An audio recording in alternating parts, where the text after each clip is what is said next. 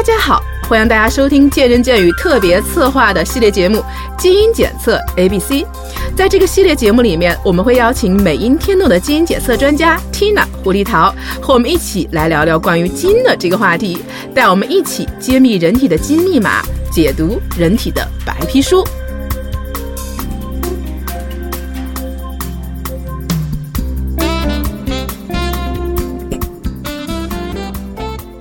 哎缇娜今儿我要跟你聊聊一个神话啊，呃，我不知道你有没有听说过。这个在希腊神话中啊，有一个神叫阿克琉斯，他是凡人和仙女哎生的这个宝贝儿子。那这个仙女呢，为了让儿子练成这个金钟罩不坏之身啊，在他刚出生的时候就将他倒提着进入冥河。但是遗憾的是呢，这个儿子啊被母亲捏住的脚后跟却不慎漏到了水外，成为全身留下的唯一的一个死穴。那后来这个阿克琉斯被帕里斯一箭射中了脚踝而死去了。真是个悲伤的故事。我不知道为什么，我想到了这个现实版的阿克琉斯，可能就是刘翔了。因为即便再强大的英雄，也会有致命的软肋，好像谁都是有七寸的。哎，没错，像你说的，在我们比较常见的这个运动板块的新闻里啊，很多的一些运动天才，其实都受到了这个伤病的困扰。严重的呢，可能会影响自己的运动生涯。其实像你说的啊，我有同感。我觉得最惋惜的其实就是刘翔了。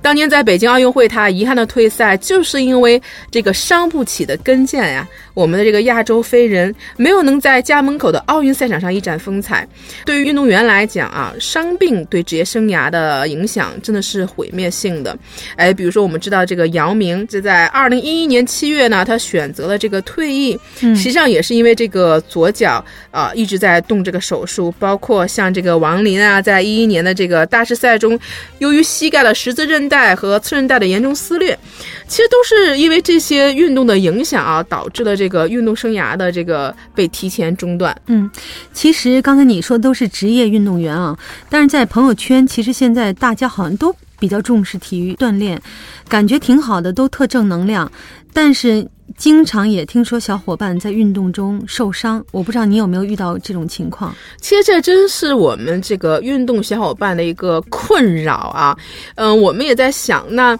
因为我们做这个基因检测的节目啊，我们能不能去预防这种事情的发生呢？哎，比如说 Tina 之前给我们讲了很多关于这个运动能力相关的基因，那我们这个运动损伤的风险，我们是不是也可以从基因检测中啊得到一个这样的一个警示呢？那是肯定。有的，之前的节目里呢，举到了一些运动基因检测技术的应用案例，呃，就是根据基因检测的结果来指导和规避运动损伤的风险。呃，其实刚才除了你提到的刘翔的那个跟腱啊，包括王林的这个前交叉韧带，可这些都是可以用基因检测的方法来预知的。呃，除此之外呢，运动损伤方面，比如说是不是容易得骨关节炎？呃，容易发生应力性骨折，包括腰椎间盘蜕变，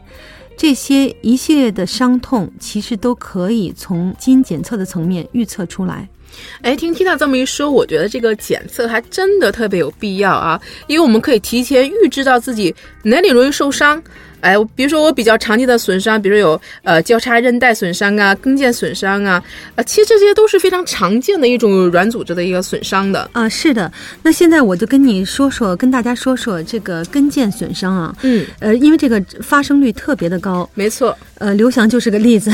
嗯，啊，跟腱呢其实是人体最强最厚的肌腱，它其实就十五厘米长，是连接小腿后方肌群和跟骨的带状肌腱纤维组成的。张力通过肌肉收缩传递到脚跟，它其实是在我们行走啊、奔跑，包括攀登的时候必不可少、特别重要的一个工具。嗯，呃，其实跟腱炎发生呢，一般都是指跟腱急慢性劳损后形成的无菌性炎症。常见的运动呢，比如说田径啊，包括篮球运动，都会。呃，因为由于过度的反复牵张力的影响，引发跟腱炎，所以普通人如果突然增加运动的强度和频率，都会引起跟腱发炎。我的一个朋友其实就是得了跟腱炎，他最早因为他也不是一个运动型的人，他的症状就是垫脚后跟的时候啊，他会发出那种咯吱咯吱的声音，而且有的时候会有点疼痛。结果后来才知道是跟腱炎。那跟腱炎呢，在基因的层面呢，其实是和一种叫做基质金属蛋白。白酶三是有关系的。这样理解，因为这个基因包括这个酶会参与多种软组织的损伤和修复。嗯，那关于这个前交叉韧带的损伤呢？因为这个也是在我们这个健身运动，而且我周围的朋友们也经常发生的一个一个损伤。这个 Tina 能跟我们去聊一聊吗？呃，可以啊，因为我第一次知道前交叉韧带损伤，就印象比较深刻的啊，就是那个，因为我比较爱看 NBA 嘛，嗯，所以当时那个湖人队当家啊，科比就是神一般的科比，他就是静养了六周，因为他是胫骨平台的骨折。因为膝关节大家可能知道，也可能不知道啊，它其实就是四个部分组成的，就是胫骨平台、交叉韧带、呃内外副韧带还有半月板。所以它这是一个身体很重要的器官。呃，前交叉韧带呢，它的损伤通常都与运动相关，百分之七十的前交叉韧带都是发生在体育运动中，特别是扭转呢、斜切、急停的动作。呃，这些动作通常也都出现在篮球运动、足球运动和滑冰里面。而且呢，这个女性前交叉韧带损伤的风险会比男性高很多。嗯，那前交叉韧带从基因的层面呢，其实它是与一种叫做 COL1A1 基因有关。这种呢，也是一种胶原型的基因。这个纤维胶原蛋白呢，其实是广泛存在于各种器官的软组织中。那这种基因呢，不光是与韧带的损伤有关，如果它表达不足的话，或者结构改变，它还会导致成骨不全症和先天性的骨质疏松。嗯，既然这些基因对我们受伤运动风险有那么多重要的一些关联啊，那我们呃美英有没有什么专门针对性的产品可以解检测一下我们这个运动潜能呀？那这样的话，我们也可以更好的规避自己一些受伤的风险呢？你问的特别好，因为这就是我想来说的。嗯，就是我们美音天动呢有一个运动型的产品，就是叫做运动潜能，它能够帮大家做全方位、多维度的一个运动检测。那它包含的内容呢，就涉及到运动心理，比如说你的热情、意志力、情绪控制能力，包括学习能力，呃，还有运动能力，包括耐力、爆发力、运动损伤、运动恢复、运动营养和体重控制，呃，这个全方位的检测。